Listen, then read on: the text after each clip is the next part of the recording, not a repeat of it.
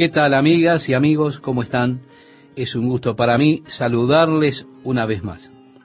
Bueno, si ya tiene a mano allí el texto de hoy, comenzaremos leyendo el verso 24. Les refirió otra parábola diciendo, el reino de los cielos es semejante a un hombre que sembró buena semilla en su campo. Pero mientras dormían los hombres, vino su enemigo y sembró cizaña entre el trigo y se fue. Y cuando salió la hierba y dio fruto, entonces apareció también la cizaña.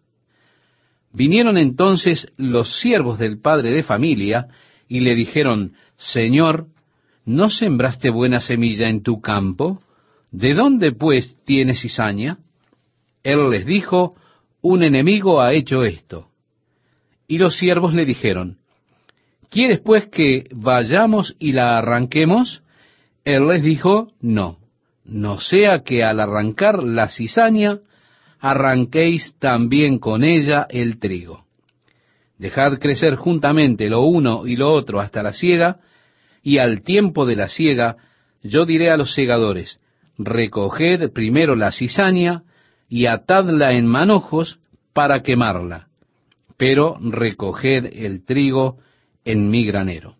Jesús comienza a mostrar que el reino de los cielos, es decir, la iglesia, no será una representación perfecta del reino aquí en la tierra, sino que allí dentro de la iglesia se levantará aquello que no es verdad, lo que no es genuino, aquello que es falso. La cizaña estará mezclada con el trigo. Otra parábola les refirió diciendo, el reino de los cielos es semejante al grano de mostaza, que un hombre tomó y sembró en su campo, el cual a la verdad es la más pequeña de todas las semillas, pero cuando ha crecido es la mayor de las hortalizas. La mayoría de sus plantas, estimado oyente, esas plantas de hierbas que son muy pequeñas, usted las planta en pequeñas macetas que luego coloca delante de su ventana, ¿verdad? Pero de todas las hierbas, la mostaza es la más grande. Y Jesús dice acerca de la semilla de mostaza en particular, y se hace árbol de tal manera que vienen las aves del cielo y hacen nidos en sus ramas. Hay algunos expositores que dicen que esta es una parábola que está ilustrando cómo el reino de los cielos tendrá un comienzo pequeño. Jesús comenzará con sus doce discípulos, y como ellos han predicado el Evangelio, la influencia del Evangelio se esparcirá hasta ser un gran árbol, y las aves del cielo podrán hacer su nido en él.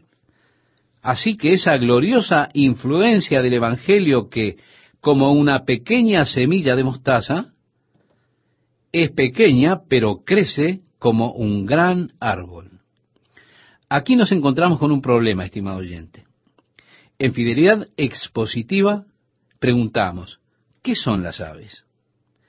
Ellos son los malvados, que vinieron y arrancaron la semilla de forma que no pudiera echar raíces, no pudiera crecer. Partiendo de esta fidelidad expositiva, las aves se usan siempre en un sentido malo en sus analogías o comparaciones. Así que, como en la parábola anterior, él señaló que habría cizaña que crecería junto con el trigo en el reino, adicionalmente él está ilustrando la misma cosa, que el reino de los cielos es como una semilla de mostaza, pero que de alguna forma tiene un crecimiento anormal. Realmente crece más grande de lo que se cree. El verdadero reino de los cielos. Bien, permítame decir esto. Yo creo que alguna organización mundial eclesiástica tiene mucho que ver con la semilla de mostaza que está creciendo anormalmente fuera de proporción. Es una monstruosidad. Y cada ave del cielo se posa en sus ramas. Y si usted puede pensar en algo malvado, alguna cosa vil que sostener, entonces piense en ellos. Ellos seguirán siendo orgullosos, orgullosos de hacer lo que hacen. No obstante, yo creo que esto es exactamente acerca de lo que Jesús nos está advirtiendo, que habrá esta cosa anormal forzada por el hombre, que no es representativo del verdadero reino de los cielos, y que se convierte en un escudo para toda clase de propósitos malvados, utilizando la iglesia hoy en día como un escudo para toda clase de propósitos malvados. Otra parábola les dijo, el reino de los cielos es semejante a la levadura que tomó una mujer y escondió en tres medidas de harina hasta que todo fue leudado. Esto lo leemos en el verso 33, estimado oyente. Ahora, nuevamente, existen dos interpretaciones acerca de esta parábola. La primera es que el reino de los cielos es como la levadura. La levadura tiene esta capacidad única de penetrar en una masa de pan completa. Todo lo que usted hace es tomar una pequeña porción para comenzar y se mezcla en un nuevo trozo de masa. Luego se toma la primera porción, que es una pieza del pedazo anterior que ya ha fermentado. Entonces usted lo pone dentro de un nuevo trozo de masa. Y esa pequeña cantidad de levadura fermenta desde la primera masa de pan. Se mezclará en toda la masa con el proceso de fermentación con tan solo una pequeña cantidad de levadura escondida en esta medida de harina. Tres medidas fermentará toda la masa.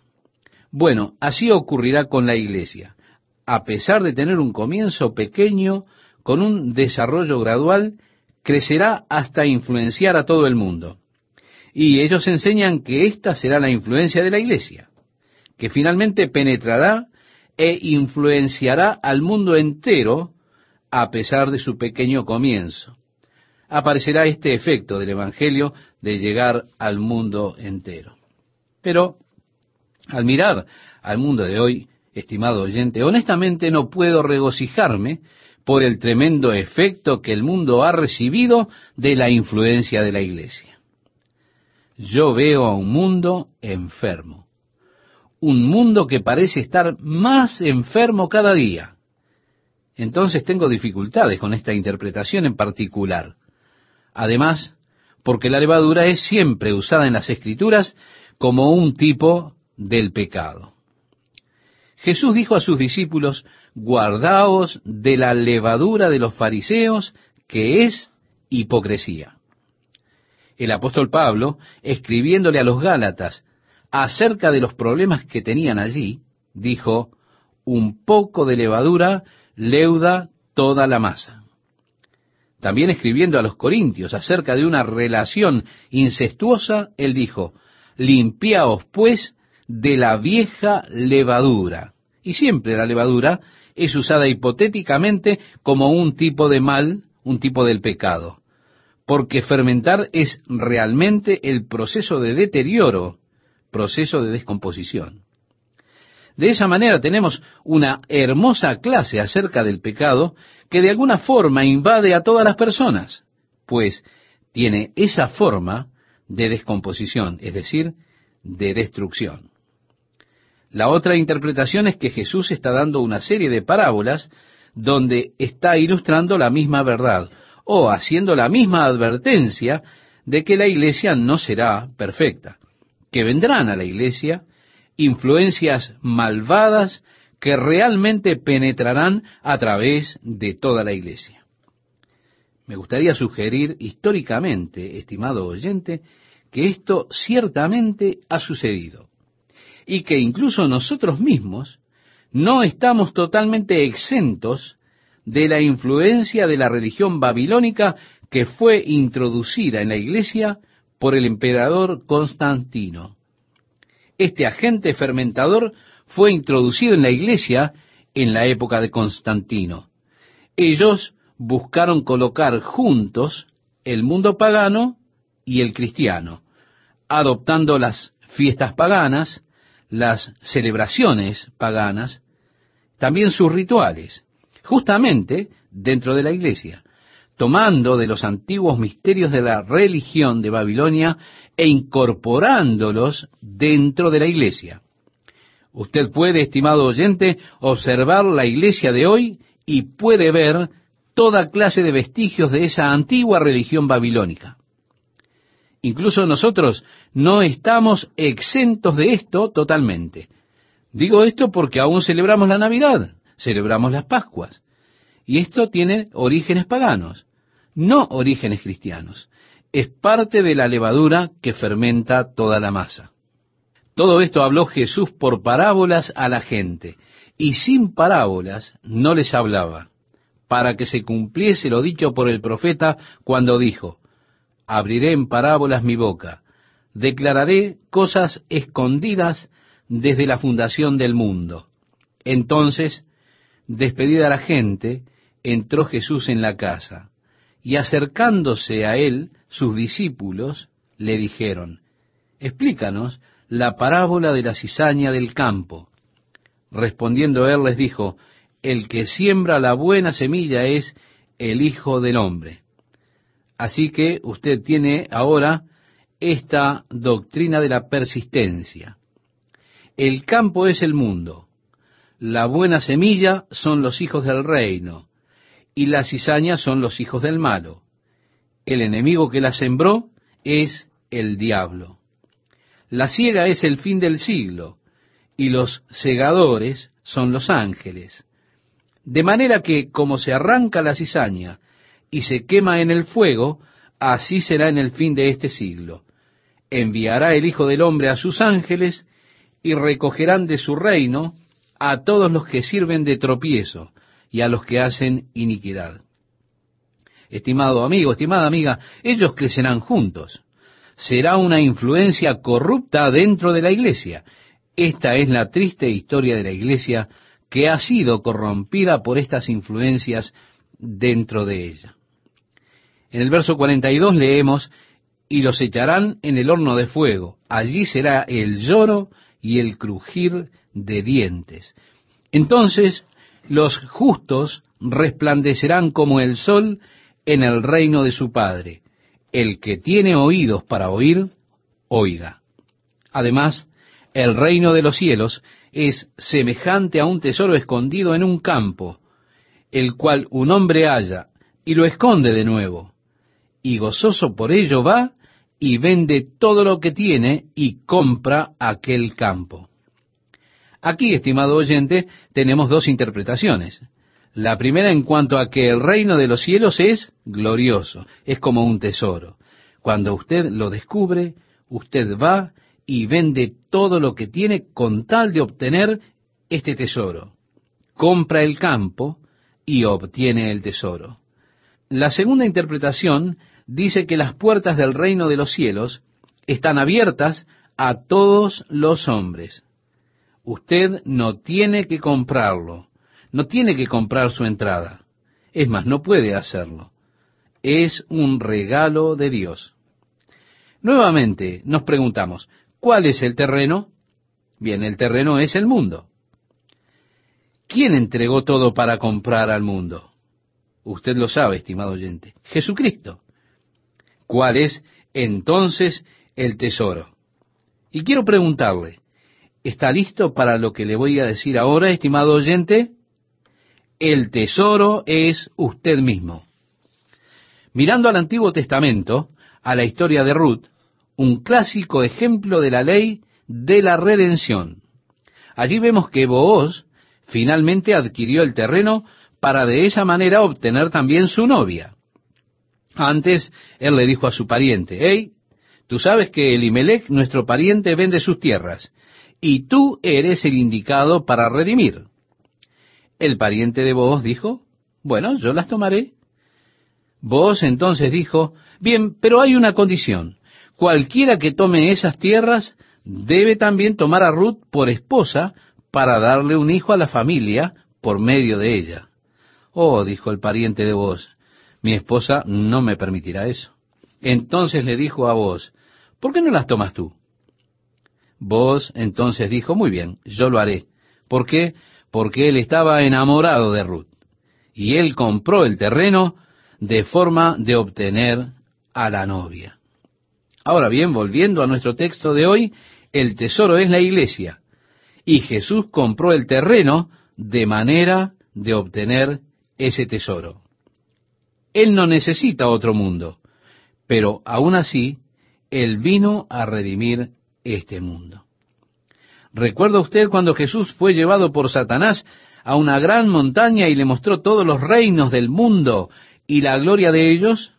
Y le dijo, a ti te daré toda esta potestad y la gloria de ellos, porque a mí me ha sido entregada y a quien quiero la doy. Si tú, postrado, me adorares, todos serán tuyos. Jesús no discutió eso. Pertenecen a Satanás. ¿Por qué? Porque el hombre le ha concedido los derechos a Satanás.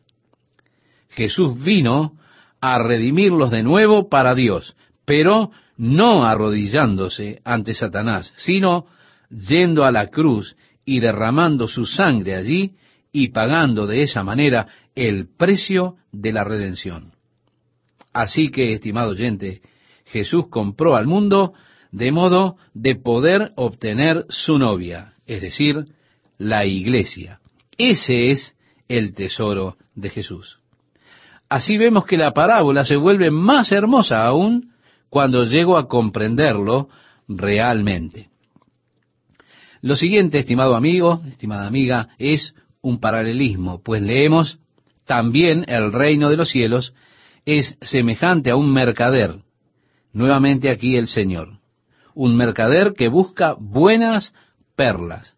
Esto está en el verso 45. Lo interesante es que una perla para un judío no era considerada un ornamento valioso. Era algo preciado para los gentiles, no para los judíos. Así que cuando usted llega a esta perla de gran valor, usted se encuentra realmente con la novia gentil de Cristo.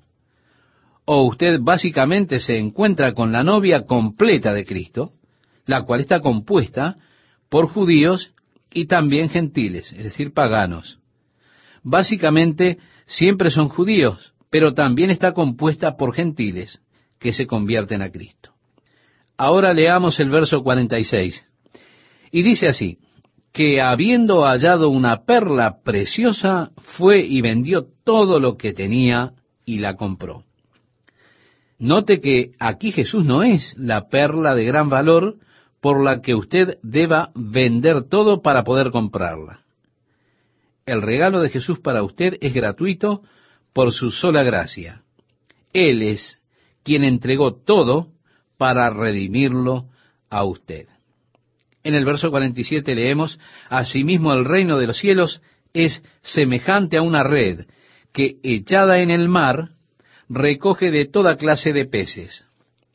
El mar, por supuesto, es nuevamente el mundo de las personas, la humanidad, y él persiste con esto entonces la red es echada y los hombres son atraídos hacia ella y tiene de toda clase de peces en ella. Ahora el verso 48 nos dice, y una vez llena, la sacan a la orilla y sentados, recogen lo bueno en cestas y lo malo echan fuera. Así será al fin del siglo. Saldrán los ángeles y apartarán a los malos de entre los justos y los echarán en el horno de fuego allí será el lloro y el crujir de dientes. Jesús les dijo, ¿habéis entendido todas estas cosas? Ellos respondieron, sí, Señor. Estimado oyente, yo no las entiendo totalmente aún, pero reconozco que es interesante.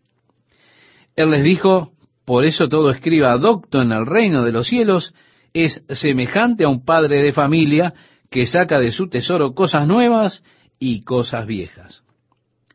Tenemos estas cosas gloriosas que constantemente descubrimos en las riquezas de Cristo y siempre descubriendo nuevas experiencias en las antiguas verdades. Así que es el fiel padre de familia que saca del tesoro estas cosas gloriosas. Sigamos leyendo, estimado oyente. Aconteció que cuando terminó Jesús estas parábolas, se fue de allí. Y venido a su tierra, les enseñaba en la sinagoga de ellos, de tal manera que se maravillaban y decían, ¿de dónde tiene éste esta sabiduría y estos milagros? ¿No es este el hijo del carpintero? ¿No se llama su madre María y sus hermanos Jacobo, José, Simón y Judas? ¿No están todas sus hermanas con nosotros? ¿De dónde, pues, tiene éste todas estas cosas? Y se escandalizaban de él. Pero Jesús les dijo, no hay profeta sin honra sino en su propia tierra y en su casa. Y no hizo allí muchos milagros a causa de la incredulidad de ellos. Yo creo, estimado oyente, que esto no hace falta explicarlo. Es muy claro. En cambio, concluyendo nuestro estudio de este día, le invito a que oremos juntos. Oh Dios, te pedimos que por medio de tu Espíritu Santo reveles tu verdad a nuestros corazones. Tu palabra es verdad. Y Señor, comprendemos que hay tanto para ganar a través del trabajo de tu Espíritu en enseñarnos tus caminos. Danos, Padre, una fe mayor, un mayor conocimiento de ti mismo. Señor, ayúdanos a dar buenos frutos. Oh Dios, permite que nuestras vidas abunden en los frutos del Espíritu. Quita, oh Señor, esas espinas que ahogan el crecimiento en nuestras vidas. Oh Dios, ayúdanos. Estamos orando para comprometernos contigo y con el reino. Comprometernos en que buscaremos primeramente tu reino y su justicia en el nombre de Jesús oramos. Amén. ¿Cómo están amigas, amigos? Les saludo en el amor de Cristo y les invito a leer el texto de este día. En aquel tiempo Herodes el tetrarca oyó la fama de Jesús y dijo a sus criados, Este es Juan el Bautista, ha resucitado de los muertos, y por eso actúan en él estos poderes porque Herodes había prendido a Juan, le había encadenado y metido en la cárcel por causa de Herodías, mujer de Felipe su hermano, porque Juan le decía, no te es lícito tenerla. Y Herodes quería matarle, pero temía al pueblo, porque tenían a Juan por profeta. Pero cuando se celebraba el cumpleaños de Herodes, la hija de Herodías danzó en medio y agradó a Herodes, por lo cual éste le prometió con juramento darle todo lo que pidiese. Ella, instruida primero por su madre, dijo, Dame aquí en un plato la cabeza de Juan el Bautista. Entonces el rey se entristeció, pero a causa del juramento y de los que estaban con él a la mesa, mandó que se la diesen y ordenó decapitar a Juan en la cárcel, y fue traída su cabeza en un plato y dada a la muchacha, y ella la presentó a su madre. Entonces llegaron sus discípulos y tomaron el cuerpo y lo enterraron, y fueron y dieron las nuevas a Jesús. Aquí tenemos la historia de Herodes la historia de Herodes y la decapitación de Juan el Bautista. Él era llamado Herodes Antipas. Fue el hijo de Herodes el Grande. La palabra tetrarca, estimado oyente, significa gobernador de una cuarta parte. Y cuando Herodes el Grande murió, él tenía muchos hijos, pero a tres de ellos se les dio gobernar parte del territorio que Herodes el Grande una vez había gobernado. Herodes Antipas, el que decapitó a Juan el Bautista, se había casado con la hija del rey Nabateo llamado Areta. Herodes Antipas fue a Roma a visitar a su hermano Herodes Felipe, y fue allí que se enamoró de la mujer de su hermano Herodes Felipe. Él la sedujo a que dejara a su hermano y regresara con él como su esposa. Pero para hacer esto él tenía que divorciarse de Areta, la hija del rey Nabateo, el cual había muerto. Y así fue que tomó a Herodías por su mujer. Juan el Bautista habló en contra de esto, estimado oyente. pues Juan el Bautista era una persona recta. Él le dijo, no está permitido que hagas esto, pues eso no era legal para él, es decir, divorciarse de Areta sin una causa.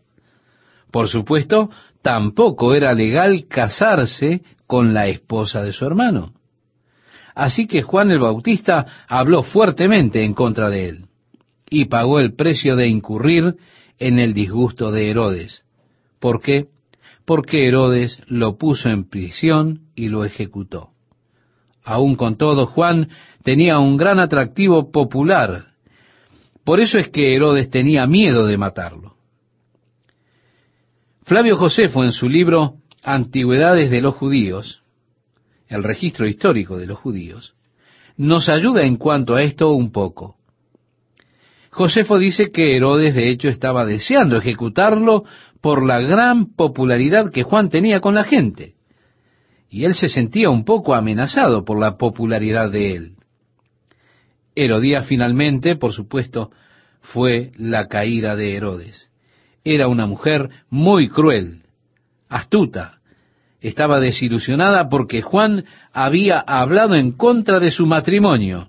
Ella tenía un profundo deseo de venganza. Por lo tanto, le permitió a su hija bailar para Herodes en su cumpleaños. El nombre de su hija era Salomé. Las danzas, estimado oyente, eran esas de corte oriental, las cuales eran muy sugestivas y sensuales. Salomé estaba probablemente en sus dieciséis o diecisiete años. Y que su madre le permitiese hacer esto muestra el hecho de que no había mucha moralidad, es decir, no había moralidad en absoluto en el corazón de Herodías. Ella era realmente una mujer muy inmoral.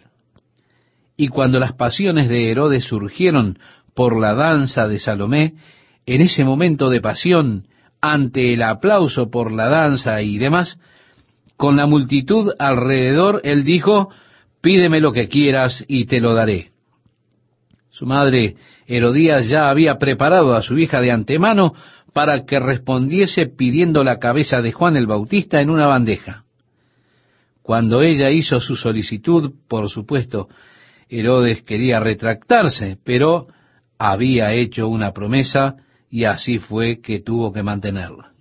Más tarde, cuando Calígula se convirtió en emperador de Roma, había otro hijo de Herodes, Agripa, al que él había enviado a gobernar sobre algunas provincias de Israel y le dio a Agripa el título de rey. Así es que usted recuerda al apóstol Pablo refiriéndose a él como el rey Agripa.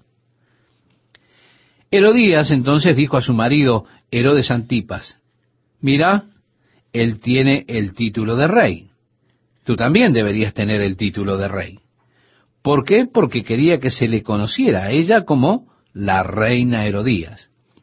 Así que en su empeño de ser conocida como reina, puso a su esposo en camino a Roma para hablar con el emperador Calígula, el cual le daría a Antipas también el título de rey. Sin embargo, Herodes Agripa escuchó el plan. Envió mensajeros a Calígula diciendo, hey, Antipas no es confiable. Muy probablemente él se revele en contra tuya. Está buscando posición y poder. Así fue que Calígula creyó en ese informe que había recibido de Agripa. Y cuando Antipas vino solicitando recibir el título de rey, Antipas había llevado mucho dinero con él, pues su mujer Herodías le había dicho, ¿Qué es el dinero? Ve y soborna a Calígula para que te dé el título de rey. Calígula, en lugar de recibirlo, tomó el dinero y en vez de nombrarlo rey, lo desterró a Antipas hacia Galia. Así que, estimado oyente, ese fue el final de su ambición. Ese fue el final de Herodes Antipas, de él y de su mujer Herodías. Calígula le dijo a Herodías, mira, te puedes quedar aquí si lo deseas. Pero ella dijo, no, me iré con mi marido. Yo creo que esa fue la única cosa honorable que hizo en su vida. Así que fue desterrada a Galia junto con él. El final de este hombre que luchó en contra del profeta de Dios, a causa de que Juan tuvo el suficiente coraje de hablar en contra de su pecado, fue estar en prisión. De modo que leemos de la muerte del primo de Jesús, es decir, Juan el Bautista. Y cuando Herodes oyó de todo lo que Jesús estaba haciendo, a pesar de que había ejecutado a Juan el Bautista, su conciencia probablemente le estaba causando problemas. Entonces él dijo, este es Juan el Bautista, que ha resucitado de entre los muertos. Y por eso es que puede hacer obras maravillosas. Él, sin duda, creía que Juan el Bautista era un profeta verdadero. Ahora en el versículo 13 leemos, Oyéndolo Jesús, se apartó de allí en una barca a un lugar desierto y apartado. Y cuando la gente lo oyó, le siguió a pie desde las ciudades. Un lugar desierto, estimado oyente, no significa un desierto como el desierto de Atacama o el de Sahara, sino simplemente un lugar desierto. ¿Por qué? Porque no hay ningún desierto real en los alrededores del mar de Galilea. No obstante, hay lugares desiertos o deshabitados.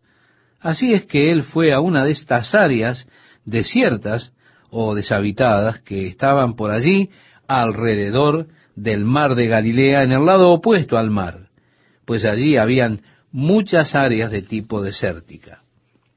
Leemos, y cuando la gente lo oyó, le siguió a pie desde las ciudades, y saliendo Jesús, así que Jesús se movió hacia el otro lado, y allí había una gran multitud de personas aguardándole. El mar de Galilea tiene solo 13 kilómetros de ancho. Desde Capernaum, si usted cruza hacia Bethsaida, Genesaret no está realmente tan lejos. Usted puede ver pequeños botes que hacen la travesía. Por eso fue que al zarpar de Capernaum era fácil decir en qué dirección estaban yendo.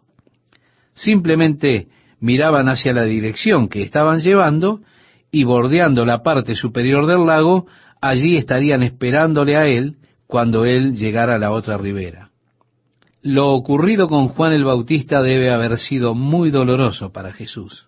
Aquí está él angustiado por toda esta horrible atrocidad y lo que quiere es estar un poco solo, para poner las cosas en orden, poner las cosas en perspectiva. Y así es que él trata de irse solo y tiene un tiempo corto para estar a solas en la presencia de Dios, para orar, para estar calmado.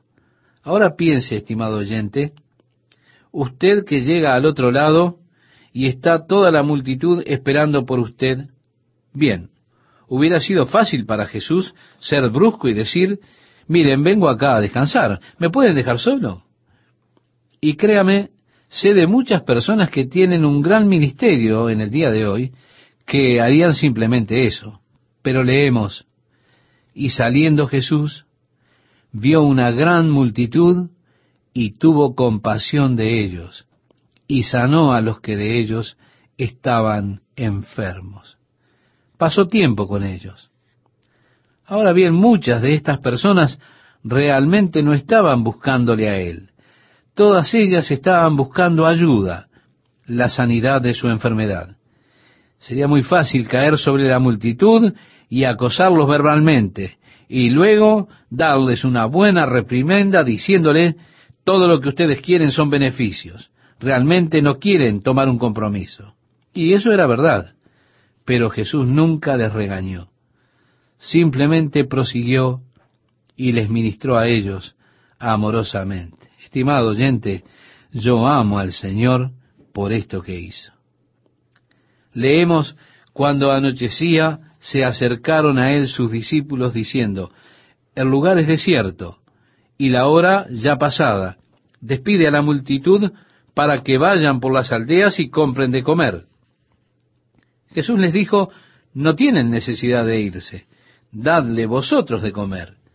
Y ellos dijeron, no tenemos aquí sino cinco panes y dos peces. Él les dijo, traédmelos acá. Entonces mandó a la gente recostarse sobre la hierba y tomando los cinco panes y los dos peces, levantando los ojos al cielo, bendijo y partió y dio los panes a los discípulos y los discípulos a la multitud. Y comieron todos y se saciaron y recogieron lo que sobró de los pedazos, doce cestas llenas. Esto lo hemos leído en Mateo 14 del verso 15 al verso 20, estimado oyente. La palabra saciados en griego, estimado oyente, es tener exceso de o estar sobrealimentados, hartos. Esto sería una traducción más apropiada. Así es que leemos, y comieron todos y se saciaron, y recogieron lo que sobró de los pedazos, doce cestas llenas. Y los que comieron fueron como cinco mil hombres, sin contar las mujeres y los niños. Aquí está el registro de la maravillosa multiplicación de los panes y los peces para alimentar a los cinco mil. Hay quienes tienen dificultades con los milagros.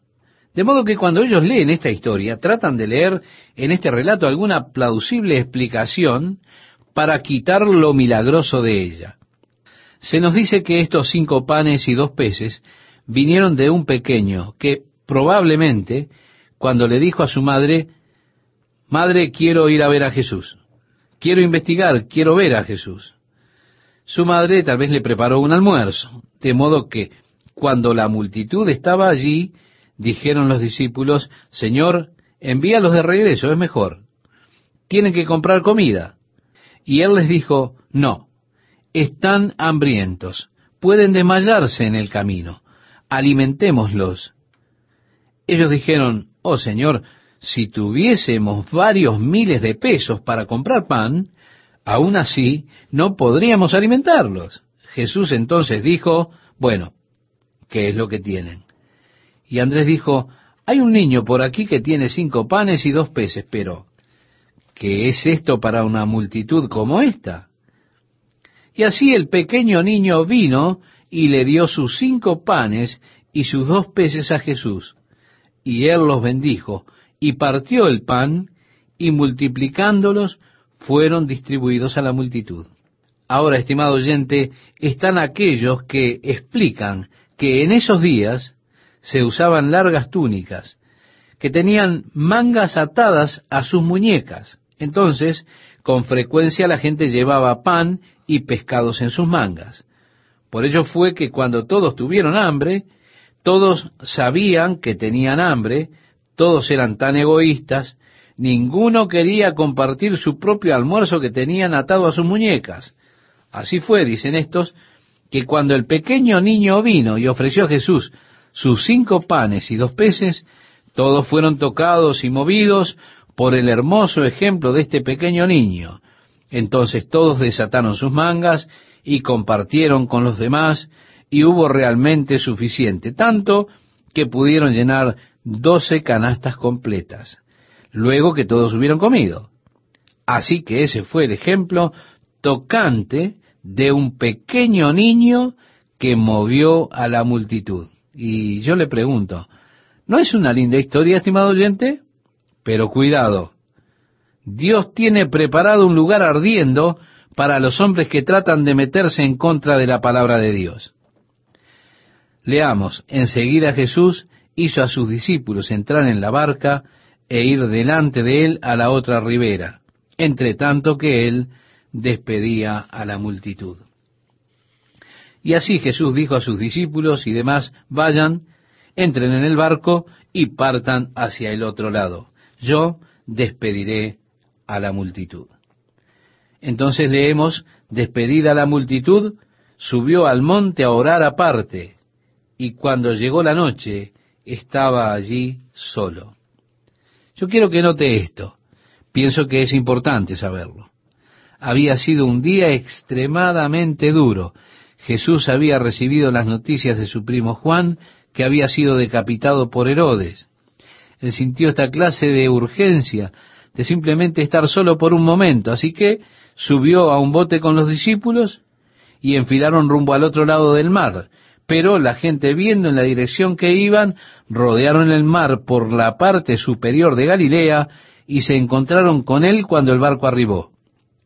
Y aquí estaba la multitud. Jesús pasó el día ministrándoles. Él está exhausto emocionalmente. Sin duda, está agotado físicamente por el ministerio de esta gente, siendo apretado por ellos todo el día hasta la noche. Él los alimenta y luego los envía de regreso, mientras que los discípulos están volviendo. Un día difícil realmente. Noticias problemáticas, agotamiento físico.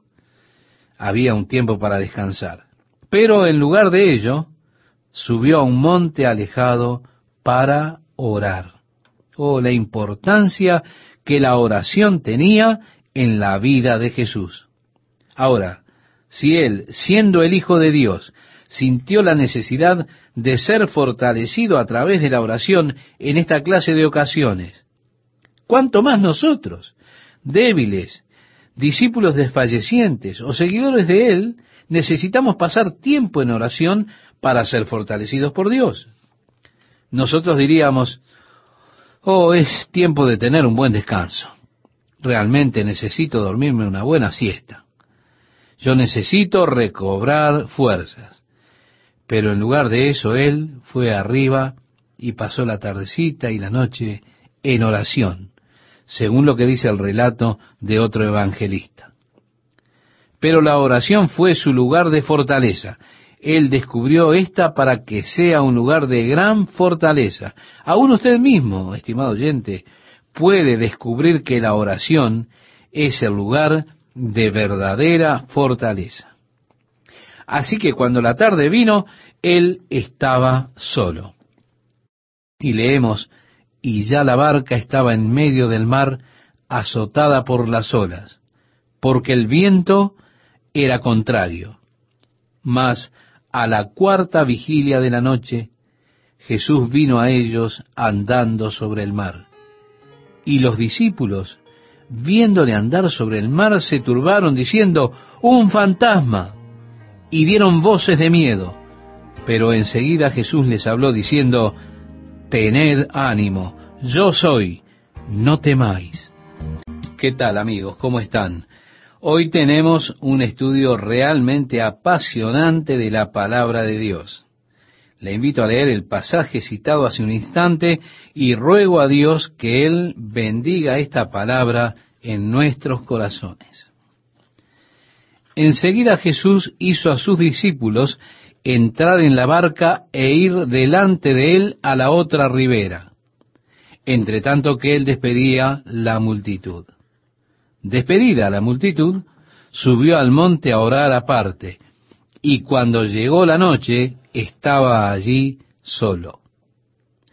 Note usted esto, yo pienso que saber esto es realmente importante. Había sido un día extremadamente duro. Jesús estaría físicamente exhausto, pero aún así, él fue hacia un monte solo a orar o qué importancia tenía la oración en la vida de Jesús, estimado oyente. Ahora, si él, siendo el Hijo de Dios, sintió la necesidad de ser fortalecido a través de la oración en esta clase de ocasiones, cuánto más nosotros, débiles discípulos desfallecientes o seguidores de él, necesitamos pasar tiempo en oración para ser fortalecidos por Dios. Y así es que la tarde había llegado y él estaba allí solo. Y ya la barca estaba en medio del mar azotada por las olas, porque el viento era contrario, nos dice el verso 24. Estimado oyente, viniendo desde el lado de Gadara a través del mar, allí hay un valle que viene al mar de Galilea desde el Mediterráneo. En ese lugar cuando se levantan estas tormentas, por lo general sopla a través del valle de Genezaret. Y así es que al regresar se tiene que venir de frente a este viento que viene como aullando a través de este valle. Fue así que los discípulos se enfrentaron con este escenario adverso de tratar de remar contra el viento y contra las corrientes de las olas levantadas y embravecidas por éste, puesto que volvían hacia el área de Capernaum. Por lo tanto, estaban en medio del mar y estaban siendo sacudidos, llevados por las olas a causa de este viento que venía en dirección del Mediterráneo. Leemos a partir del verso 25, mas a la cuarta vigilia de la noche Jesús vino a ellos andando sobre el mar.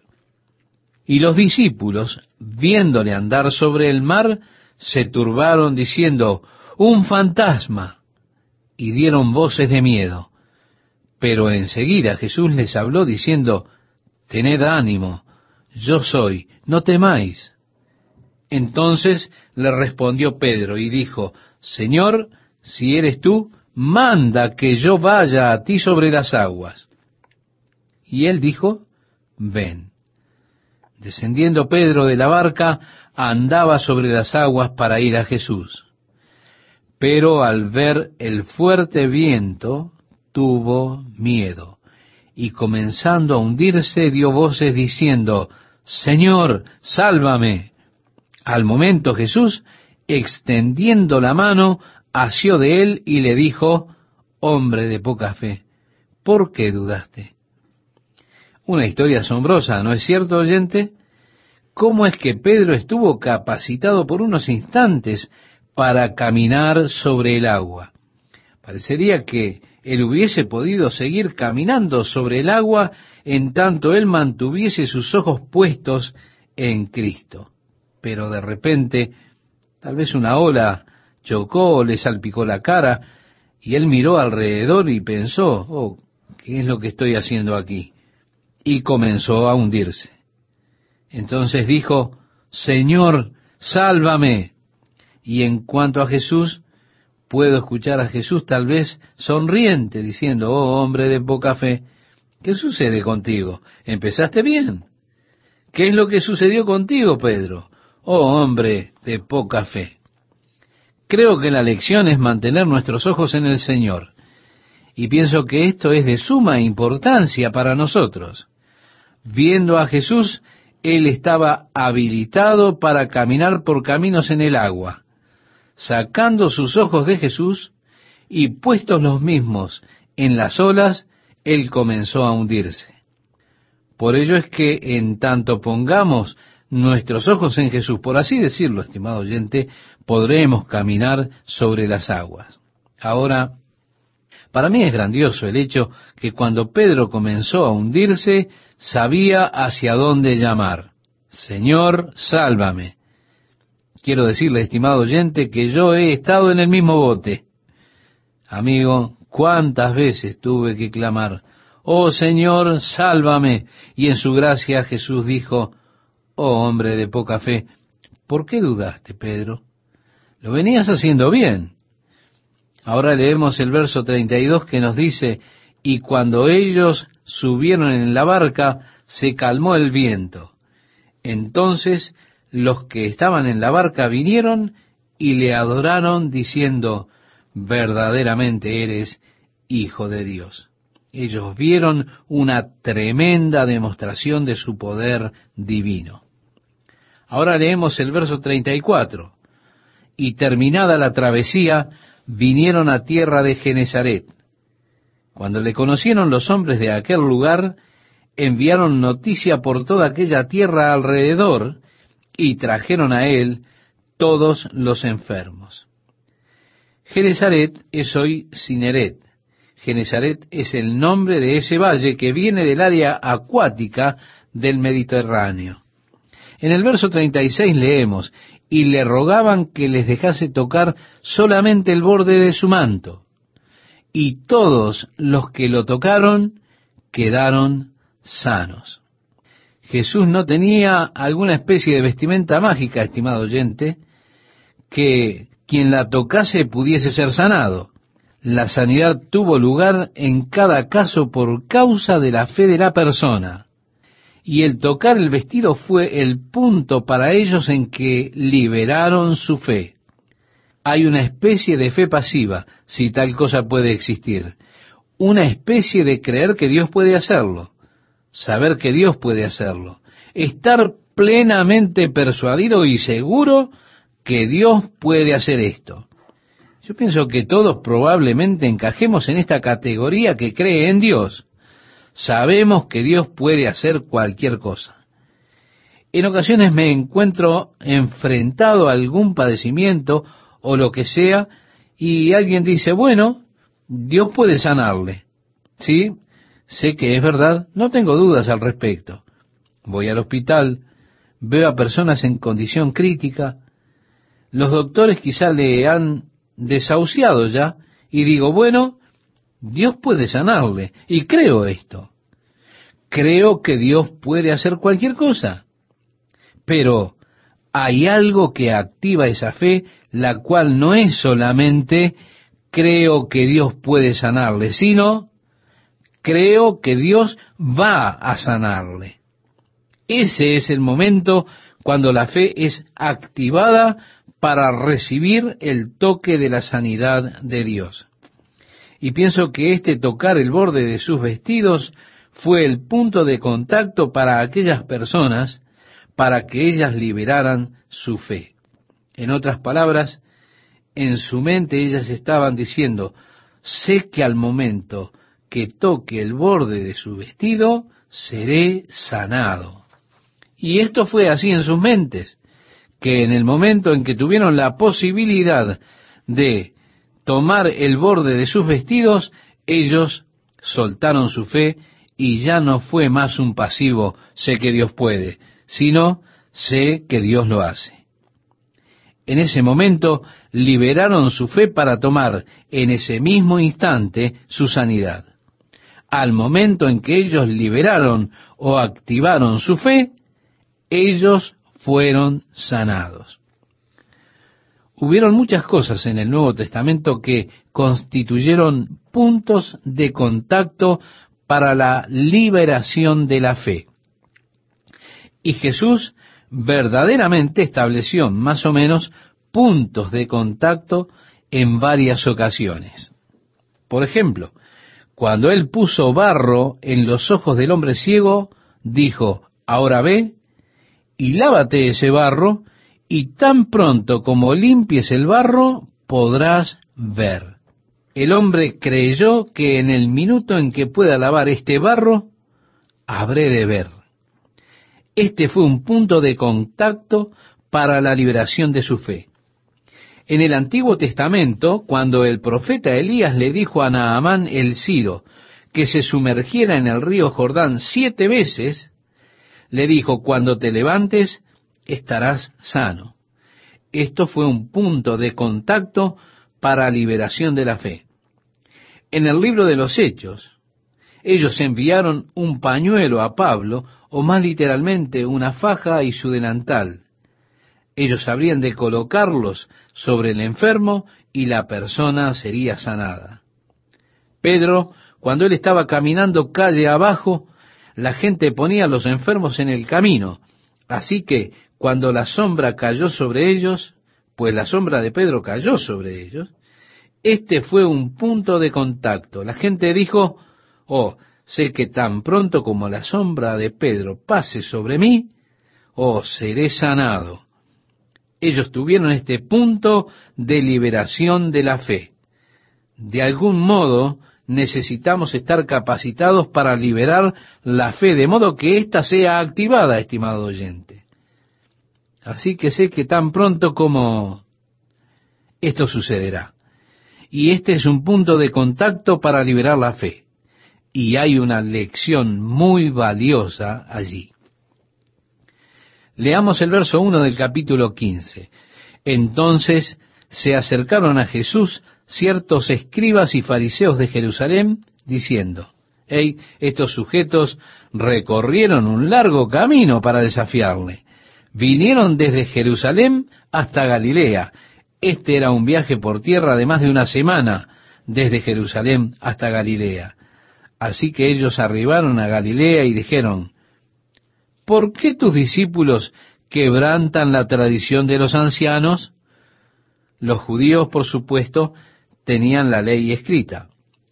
Pero sobre la ley escrita, ellos habían desarrollado las tradiciones orales, y estas tradiciones orales muchas veces reemplazaban la ley. Como tradiciones tienen una forma de asimilarse tanto en nuestro ser que es difícil romper las tradiciones más que cualquier otra cosa. Jesús no se amoldaba a las tradiciones. Él no era de ningún modo un tradicionalista. Por supuesto, ellos tenían también el Talmud, varios volúmenes de la ampliación y la explicación de la ley. Así que allí hay muchísimas tradiciones. Entonces, ¿por qué tus discípulos quebrantan la tradición de los ancianos? Porque no se lavan las manos cuando comen pan. Ahora, acerca de esto, no concluye, estimado oyente, apresuradamente, diciendo que son un montón de sucios. De acuerdo a la tradición, había muchas cosas que podían hacer a una persona sucia, pero esta suciedad era una suciedad ceremonial, con la cual, si usted estaba sucio, no podía entrar al templo. Muchas cosas podían hacerle a usted ceremonialmente sucio. Por ejemplo, si tocaba cualquier cosa que era impura, usted se ensuciaba. Si tocaba cualquier cosa que fue tocado por algo sucio, usted quedaba sucio. Para ellos, los gentiles eran sucios. Si un gentil caminaba a lo largo de un camino polvoriento y usted caminaba a lo largo de ese camino, el polvo que el pie del gentil o pagano tocó se volvía sucio, puesto que para ellos él era un gentil sucio. Por lo tanto, si usted caminaba por el mismo camino, usted se volvía sucio, puesto que usted tocó el polvo sucio que fue contaminado por un gentil que caminó por éste. Había ciertas comidas que si las comía usted, usted se ensuciaba. Por ello este negocio de limpiarse se volvió una tradición. Había ciertas maneras por las cuales usted podía lavarse de modo que pudiese asegurarse que usted fuese limpio de todo polvo o impureza o de las cosas impuras con las cuales usted había entrado en contacto. Y usted tenía que hacer esto antes de tocar su comida. De otro modo, la comida quedaría impura y cuando usted las comía, usted se volvía impuro por causa de que estaba comiendo una comida impura. Así que tenían la tradición ceremonial del lavamiento, y usted tenía que mantener sus manos de un modo erguido. Ellos verterían agua sobre sus manos mientras usted se frotaba las manos hacia adelante y hacia atrás, hacia arriba y hacia abajo. El agua se tenía que escurrir hacia sus muñecas, puesto que el agua ahora quedaba impura al tocar lo que estaba impuro en sus manos. Así que las mantenía alejadas y arriba. Entonces el agua caía por sus muñecas, pero a la vez cuidando que no trepara por su brazo. De otro modo, usted quedaría impuro. Habiendo ellos vertido agua sobre y lavándose sus manos en esta manera erguida, Luego, como esa agua sucia proveniente de sus dedos sucios bajaba por sus manos, usted tenía que deshacerse de ella. ¿Qué hacía? Para ello entonces se frotaba las manos hacia abajo. Finalmente lo hacía frotando sus dedos juntos mientras el agua era vertida para deshacerse de toda suciedad. Imagínese aquí los discípulos tomando el pan y comiéndolo sin ir a través de todo este ritual. Con esto es con lo que Jesús estaba siendo desafiado. Tus discípulos no siguen las tradiciones. No hay nada en la Biblia que diga que usted tiene que lavarse las manos en un modo particular. En este punto, Jesús está listo para tirar la tradición por la ventana. Así que sus discípulos fueron acusados de transgredir las tradiciones, de no pasar por la ceremonia de lavamiento de manos antes de comer su pan. Pero, respondiendo él, les dijo, ¿por qué también vosotros quebrantáis, note esto, no la tradición, ¿por qué también vosotros quebrantáis el mandamiento de Dios por vuestra tradición? O tenga cuidado, puesto que aún dentro de la iglesia es posible para nosotros desarrollar ciertas tradiciones y quedar atrapados en ellas. Es posible también que muchas de las tradiciones dentro de la iglesia son de hecho una violación de los mandamientos de Dios. Mire, hubo una dama que vino a nuestra iglesia invitada por alguno de sus amigos y estaba de visita allí. Ella provenía de Missouri. Ella pertenecía a una iglesia de una cierta denominación, que no viene al caso mencionar ahora. Luego del culto se me acercó y ella estaba sumamente inquieta, estaba realmente molesta. Me dijo, ¿por qué no se volteó usted hacia el altar cuando oró? Y quiero reiterarle, estimado oyente, que ella estaba realmente molesta. Yo le dije, ¿qué? Ella respondió, cuando usted oró, no giró hacia el altar y lo miró. ¿Por qué? Yo le dije, bueno, creo que es porque no pienso que Jesús viva en el altar. Las tradiciones, ¿se da cuenta? ¿Por qué no se giró hacia la estatua de Jesús cuando usted oró? Pero por la tradición, estimado oyente, esto es la violación de un mandamiento de Dios que dice que no nos hagamos imágenes.